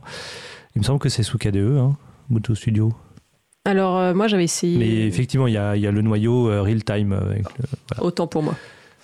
Toi, tu avais essayé Ubuntu Studio, euh, Charlotte? Alors non, euh, Kubuntu, il me semble. Enfin, en fait, c'était une, euh, c'était encore quelque chose d'autre. KDE Live.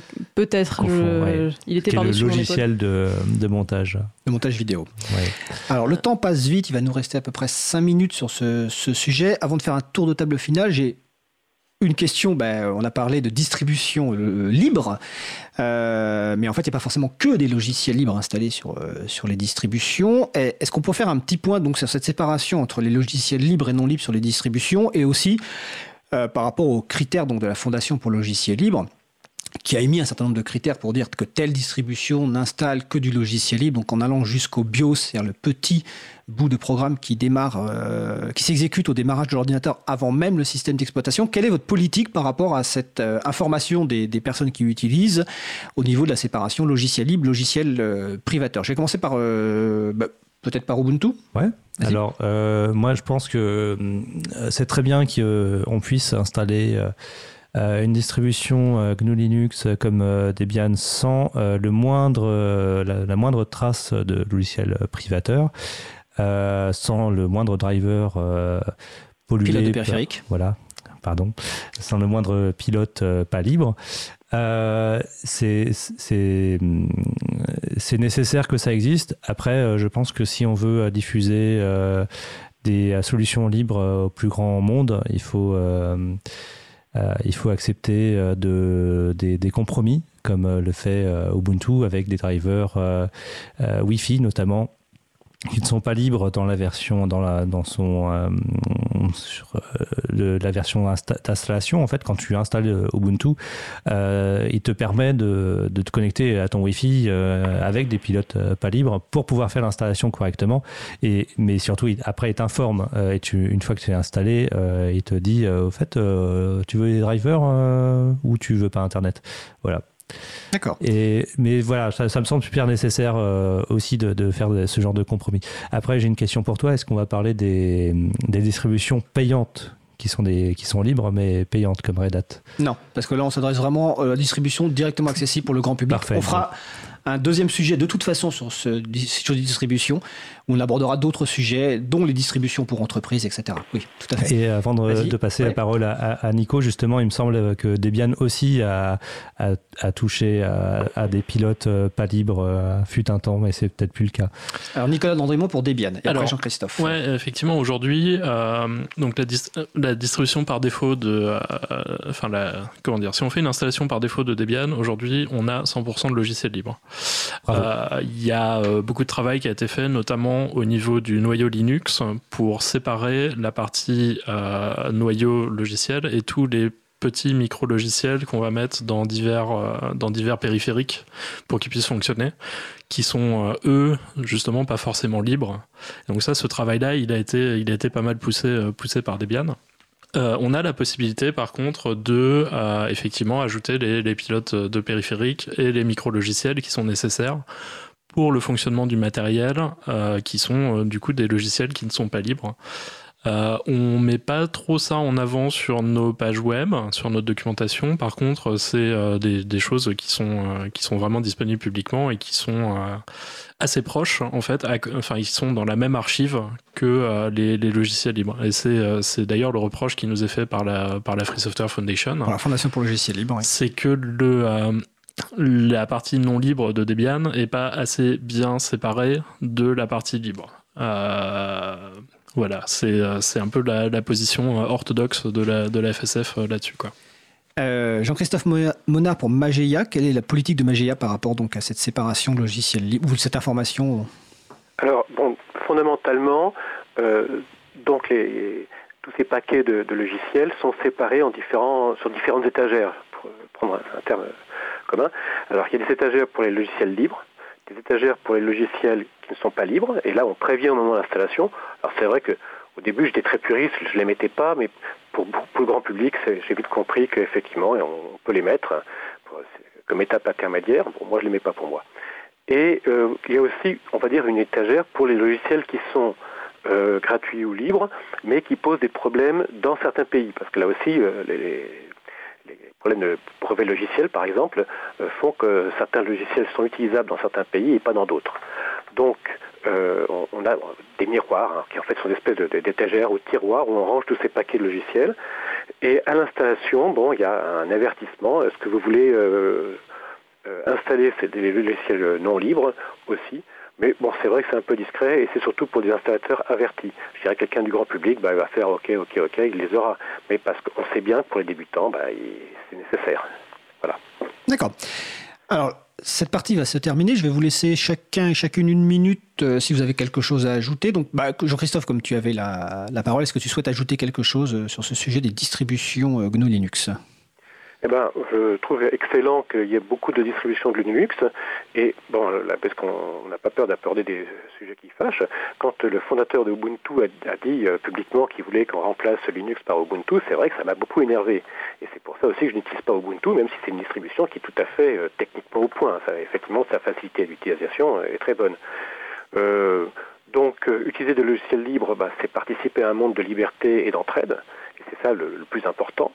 Et comment dire, euh, est une distribution communautaire, associative, qui, euh, quelque part, procède de, la liberté du, côté non marchand de Debian, mais aussi avec une facilité d'utilisation très grand public que j'apprécie tous les jours. Bah, merci Jean-Christophe. Alors Olivier, pareil, Olivier Fraisse, en moins d'une minute. Ouais, je me souviens pas euh, de cette parole de, de Mark Shuttleworth sur, euh, sur Linux euh, qui devrait être remplacé par Ubuntu, mais je, je, ferai des, recherches. Apparemment, Nico non plus ne s'en souvient pas. Shuttleworth qui est le, le, fondateur, de Canonical. Canonical. qui sponsorise Ubuntu, qui, est, qui est donc le créateur d'Ubuntu en fait. Non, je n'ai pas grand-chose à rajouter, euh, si ce n'est que n'hésitez euh, pas à tester. Euh, j'invite toutes les personnes qui, qui, souhaitent avoir un peu plus de liberté sur leur ordinateur, avoir moins de virus, voire pas de virus du tout. Hein, c'est un débat qu'on peut avoir, mais à essayer Ubuntu ou Debian ou Fedora ou Mageia ou, autre, hein, mais faut, faut tester. Nicolas Dandrimont pour Debian Oui, je pense qu'effectivement, euh, les tester, c'est les adopter. Euh, toutes les, euh, et surtout, surtout, surtout, rapprochez-vous des, des, structures locales, de vos groupes d'utilisateurs, de logiciels libres locaux. Que ce soit à Paris, Paris Nux, ou, ou en région, ou, ailleurs dans le monde. Euh, parce que euh, le, point clé du logiciel libre, c'est la communauté. Et sans les, que ce soit les distributions ou euh, le reste de, la communauté du logiciel libre, c'est vraiment, vraiment les gens qui, constituent, qui constituent ça, qui sont, la clé. Et ces groupes d'utilisateurs, l'annuaire, vous le trouvez sur le site de l'agenda du libre. Charlotte Boulanger, pour conclure également bah, un petit mot, si jamais vous êtes séduit par euh, l'orthodoxie euh, de, c'est ça qu'on a dit, de la Free Software Foundation, la, fondation pour euh, le logiciel libre, ils ont une page qui, qui liste les, les distributions agréées par la Free Software Foundation. Donc vous pouvez aller faire un tour et, et en, essayer, en essayer une si vous avez un cœur de libriste pur aucune de nos distributions dont on a parlé n'est présente, euh, n'est présente sur cette page-là. Alors, comme l'émission est très bien préparée, cette euh, page de référence est déjà sur le site de l'April. C'est génial. Ah, il y a les deux pages en fait. Il y a la page qui cite les distributions reconnues comme 100% logiciel libre par la Fondation pour le logiciel libre. Donc, d'où la principale est sans doute la, distribution qui s'appelle Triskel. ça me fait penser qu'il y a une société qui s'appelle Minifree, euh, qui je crois est basée en Angleterre, qui vend des laptops, des ordinateurs portables préinstallés avec Triskel. Et la deuxième page qui est citée, c'est pourquoi certaines distributions ne sont pas euh, référencées comme distribution 100% logiciel libre par la Fondation pour le logiciel libre. Donc vous verrez pourquoi Debian, mais tout à l'heure Nicolas Dandrimont l'a expliqué. C'est un euh, c'est la séparation effectivement du paquet, on va dire, libre et, et, et, non libre. Évidemment, il y a beaucoup d'autres distributions dont on aurait pu parler. Il y a aussi d'autres familles de systèmes d'exploitation, notamment nos, nos amis de, de BSD, hein, NetBSD, FreeBSD, OpenBSD. Voilà, c'était une première introduction sur la, les distributions euh, GNU Linux. Petite pause musicale, elle est vraiment courte. C'est Under the Sky of Ja par euh, l'album c'est Exorciste de style par notre ami Rico da Alvarez.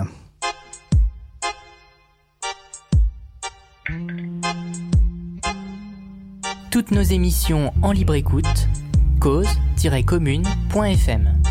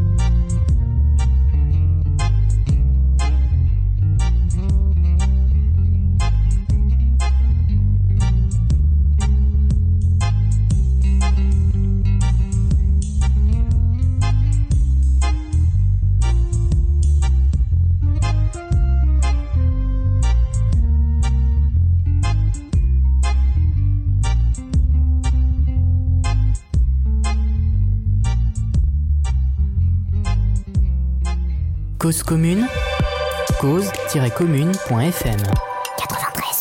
Eh bien, vous êtes de retour euh, sur l'émission Libre à vous sur Radio Cause Commune 93.1 en Ile-de-France et partout ailleurs sur le site causecommune.fm. Maintenant, nous allons faire une deuxième chronique et ce sera la première chronique de cette personne, donc en l'occurrence de Véronique Bonnet, qui est professeure de philosophie, qui est également membre du conseil d'administration de l'April.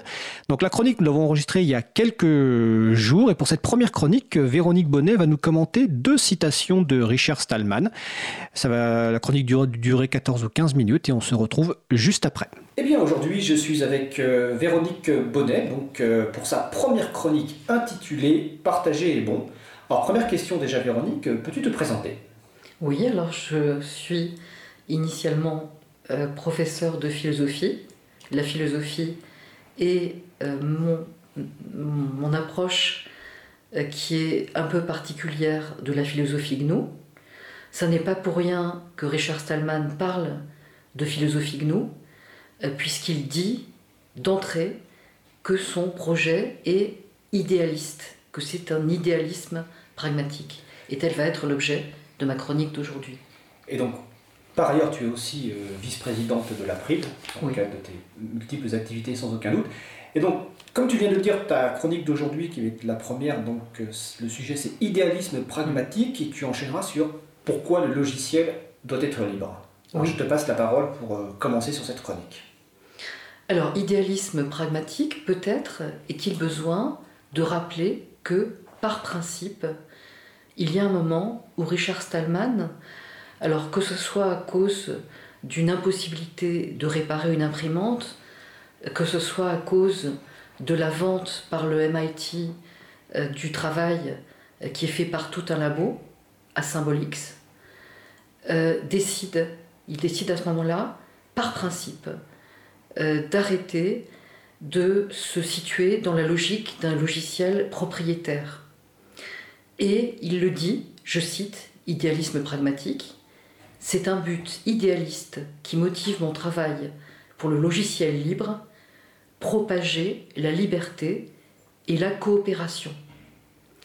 Et donc il me semble tout à fait important de commencer ces chroniques par ce petit texte-là, parce qu'on pourrait penser que le logiciel libre, c'est seulement une affaire d'écriture de code. Or, ça va bien au-delà. Euh, voilà ce qu'écrit euh, Richard Stallman. Je veux encourager la définition des logiciels libres et le remplacement des logiciels privateurs qui interdisent la coopération et rendre ainsi notre société meilleure. Autrement dit, ce n'est pas une affaire de pure technicité qui tiendrait euh, avec euh, une forme affective à ce qui a été réalisé. Euh, ça n'est pas une affaire simplement de cohérence, de terminer ce qu'on a commencé. L'idée est morale. Idéalisme, c'est-à-dire qu'on essaie de se représenter ce que serait une société fraternelle, ce que serait qu'une société dans laquelle il y aurait en effet une diffusion. Et ce terme d'idéalisme pragmatique dit à la fois que, euh, bien sûr, on ne transigera pas sur les principes, mais qu'en même temps, il faut se donner les moyens. Euh, et c'est vrai que l'appel euh, aux hackers, qui est fait dans le projet GNU, essaie d'avancer en matière d'écriture du code, avec toujours à la clé une intransigeance extrêmement forte, parce que le logiciel doit être libre. Et très vite, euh, il y a, de la part de Richard Stallman, l'écriture argumentée de pourquoi le logiciel doit être libre. Alors simplement sur idéalisme pragmatique, j'ajouterais euh, qu'il y a bien euh, dans l'idéal du free software quelque chose qui relève du sens moral. Il parle assez souvent du sens moral du programmeur, de deux choses l'une, soit le programmeur euh, veut simplement être riche, euh, soit le programmeur veut d'une façon affective développer sa chose, son code, en le gardant pour lui, soit il y a quelque chose qui va au-delà et qui s'appelle la fraternité.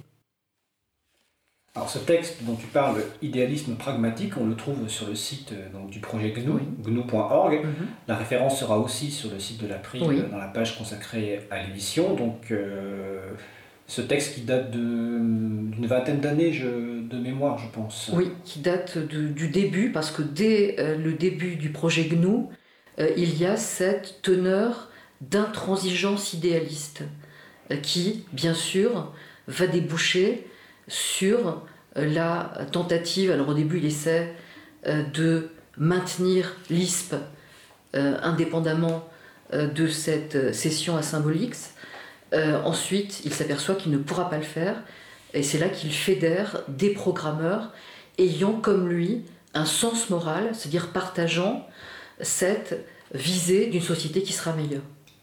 Et le projet GNU, donc c'est un projet fondateur pour le, mhm. mouvement du logiciel libre, d'ailleurs lancé par Richard Stallman. Alors l'ISP, Symbolix, euh, les détails seront retrouvés sur le site de GNU.org dans l'article euh, Pragmatisme, idéalisme pragmatique. Oui. Euh, donc ça c'est un texte fondateur. Parmi l'ensemble d'ailleurs des, textes importants, ça me permet de préciser que les sites de gnu.org est traduit en français principalement par le mm. groupe de travail euh, traduction de la philosophie GNU euh, de l'April, ce qui permet de mettre à disposition ces textes en français. Alors cet idéalisme pragmatique implique que, comme tu le dis tout à l'heure, le logiciel doit être libre. Est-ce que tu peux détailler cette partie s'il te plaît? Alors il y a bien dans le texte intitulé ainsi et dont les références sont également sur le site de l'April, euh, l'idée que si dans notre vie quotidienne, euh, on avait pour euh, préparer un repas pour ses amis, on avait à se plier à des licences qui imposeraient de se référer à telle manière de procéder de tel cuisinier. on ne pourrait pas déroger à la recette, on ne pourrait pas ôter du sel, en ajouter. Euh, vous avez d'une façon très pragmatique l'idée que les mathématiques ne sont pas, elles, euh, sous copyright. Il n'y a aucune raison euh, que l'informatique se trouve sous copyright, que la cuisine se trouve sous copyright. Souvent, il y a deux arguments en faveur du logiciel propriétaire.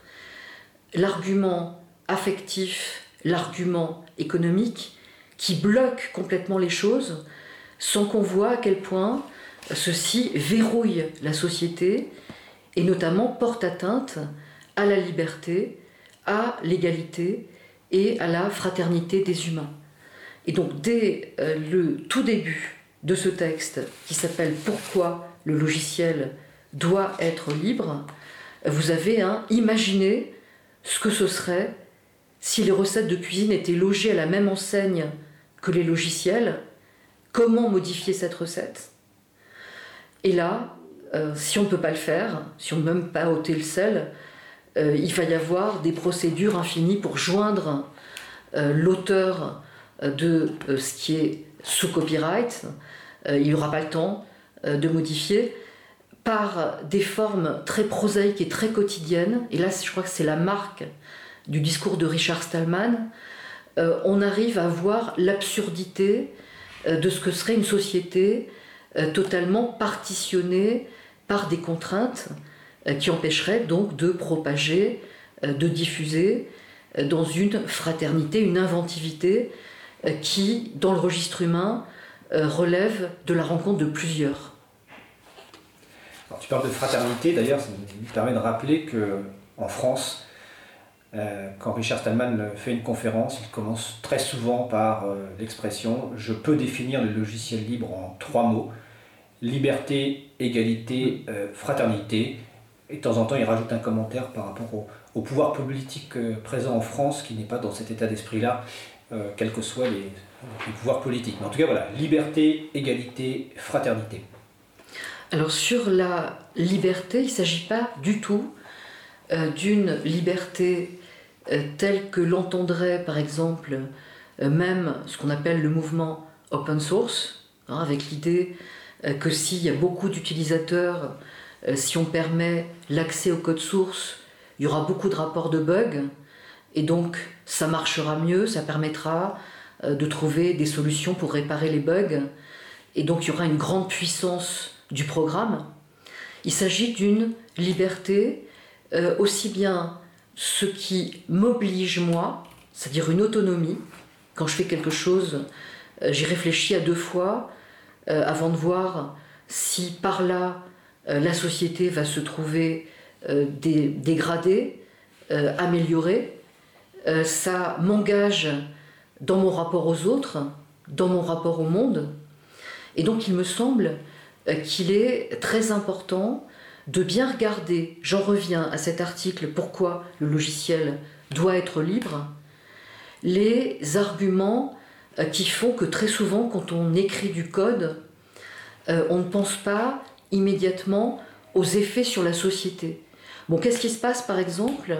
Là, je cite Richard Stallman, euh, lorsqu'on écrit du code propriétaire, lorsqu'on réalise un logiciel propriétaire, euh, qu'on verrouille son usage. Alors ça ressemble à cette chose-là, l'argument affectif ressemble à ceci. J'ai mis ma sueur, mon cœur, mon âme dans ce programme. Il vient de moi, c'est le mien.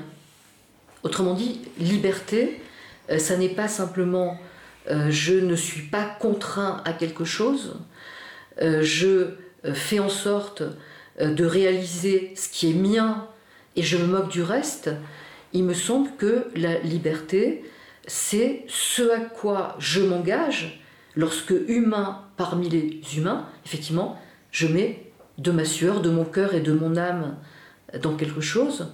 Est-ce que c'est pour le garder pour moi Est-ce que c'est misère euh, affective, auto-centrée, euh, simplement pour empêcher que les autres l'utilisent. Hein? Alors il y a un autre argument dans pourquoi le logiciel doit être libre, c'est l'argument économique.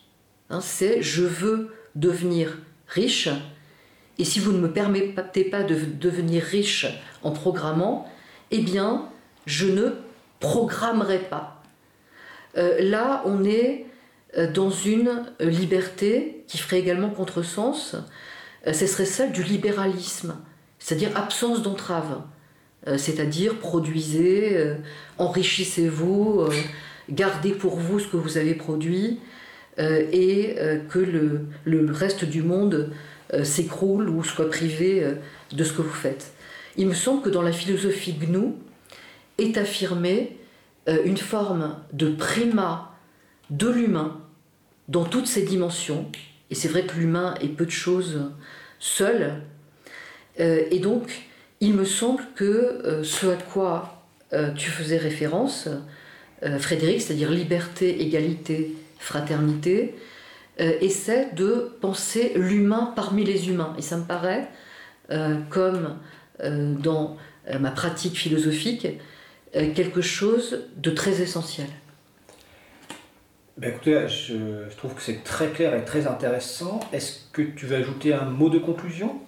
Alors le mot de conclusion que je euh, dirais, euh, c'est que euh, le terme de philosophie GNU peut paraître intimidant, peut paraître abstrait, mais moi chaque fois que je regarde, d'où cette émission qui s'appelle Partager est bon, hein, Partager est bon, c'est une phrase que dit assez souvent Richard Stallman. Euh, moi, ce qui m'intéresse dans la philosophie GNU, c'est de rencontrer beaucoup de situations du quotidien, beaucoup euh, d'analogies hein, avec euh, utiliser une chaise, pourquoi est-ce que c'est pas pareil d'utiliser un logiciel, d'utiliser une chaise, de manger un sandwich, quelle réécriture ça permet, quelle diffusion ça permet. Il me semble que la philosophie GNU, c'est aussi une philosophie du quotidien. Ça me paraît une très bonne conclusion. Euh, si je me souviens bien, quand, Richard cite, enfin, explique que partager c'est bon, il ajoute, assez souvent que attaquer le partage, c'est attaquer la société. En tout cas, merci donc Véronique Bonnet, euh, professeure de philosophie, vice-présidente de la PRI, pour cette première chronique intitulée Partager un bon. Et on se retrouve bientôt. Merci Véronique. À bientôt.